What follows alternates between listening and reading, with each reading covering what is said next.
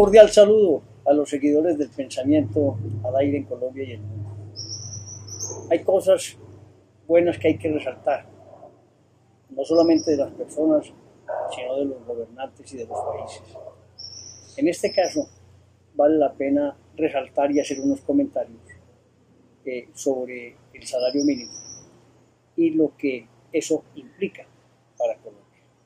Por eso el artículo de 20 de diciembre lo he denominado Enhorabuena.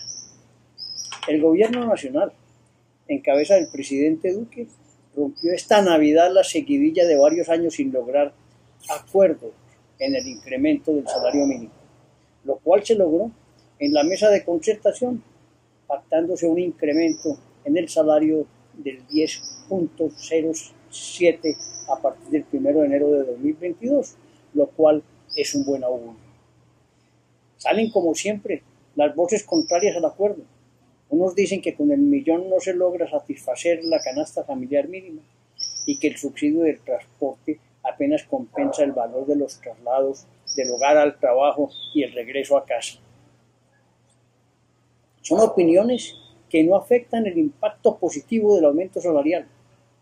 Más de dos millones de personas en Colombia tendrán con ello incremento en sus primas, vacaciones, cesantías, intereses a la cesantía, lo cual al final, teniendo en cuenta el factor prestacional, el salario queda en promedio en 1.540.000 pesos mensuales, que en suma ayuda fundamentalmente a mejorar la calidad de vida de los colombianos. Además, la educación básica primaria, el bachillerato, la educación superior es gratuita, pagada por el Estado. Ya pasó el tiempo del sufrimiento de las familias colombianas para pagar matrículas anuales, pensiones mensuales y otros gastos generados en la educación. Y si se suma a ello a un mejor salario, pues sin duda estamos favoreciendo a miles de familias y a personas en nuestro país. No podemos olvidar la realidad. Pasamos de años de oscuridad a este que nos permite ir creciendo. También debemos recordar que casi el 94% de los ciudadanos colombianos tienen protección en salud, al estar muchos de ellos protegidos por el CISBEN y otro tanto hacen parte del sistema de salud tradicional. Esto hace que los costos de vida también se reduzcan. Se debe reconocer la política constructora del país para facilitar la compra de vivienda a los estratos sociales de menor capacidad económica, otorgando subsidios para que, puedan acceder a casa propia y así con el techo asegurado haya más paz y alegría en las familias, disminuyéndose el impacto en la canasta familiar. Hago hincapié en estos avances del país, porque no se puede desconocer que hemos crecido más que cualquier otra nación latinoamericana consecuencia de que el Estado con sus políticas sociales llega a muchos hogares colombianos. Es tradición de los enemigos del desarrollo social de Colombia, de los detractores de los grandes avances sociales que se logran cada día, desconocer el cambio en Colombia. Desde la reforma laboral del año 1991, allí se dieron las normas del cambio en materia laboral, facilitando la, la contratación y quitando límites a la, duración en los puestos de trabajo.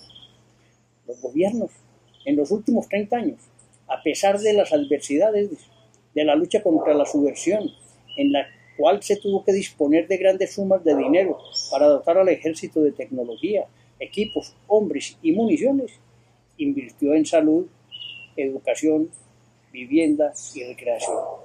No ha sido estéril la lucha por mejorar las condiciones de vida de los colombianos. Se debe reconocer el notorio incremento en el presupuesto para la educación superior cada año y a partir del año 2022 tendrá un mayor incentivo que permitirá mayor capacidad tecnológica, científica y docente en la formación académica. Y además podrán construirse nuevas aulas y mejorar las existentes. Lo que sí debe tener es una política de protección frente a los bienes públicos cuando son deteriorados y destruidos por estudiantes vándalos y delincuentes de la cárcel. Un no rotundo a aquellos personajes de la vida política que desconocen estos desarrollos sociales, económicos y normativos que no se deben a gobiernos de izquierda. Ojo, no se deben a gobiernos de izquierda. Se deben a gobiernos democráticos protectores de la vida, la honra y bienes de los ciudadanos, que no hablan por hablar, sino que van paso a paso generando nuevas opciones de trabajo y de formación para el empleo. Y para que todos tengamos formas de darle vida a las ideas, innovaciones y creaciones. Debo, a pesar de todos estos grandes cambios, sugerir que la mesa de concertación analice y estudie A.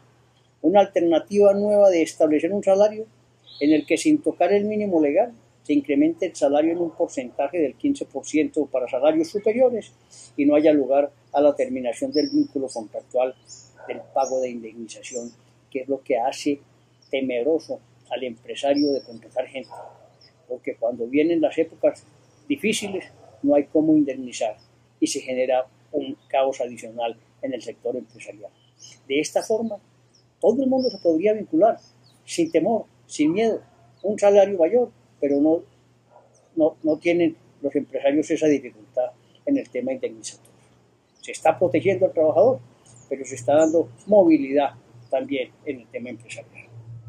Y B, incentivar el trabajo del agro con un salario mínimo superior, porque es allí donde tenemos que volver a vivir y a trabajar. Hay que dotar a los municipios de colegios, justicia, salud y empleo, de manera que sea más fácil construir un mejor país en donde las regiones y municipios sean generadores de bienestar. Y como decimos también, y como hablan los de la autonomía, la autonomía regional es vital para que haya unos impuestos propios que permitan que cada eh, eh, eh, entidad territorial tenga su propia posibilidad de desarrollar políticas públicas y de salud y de seguridad.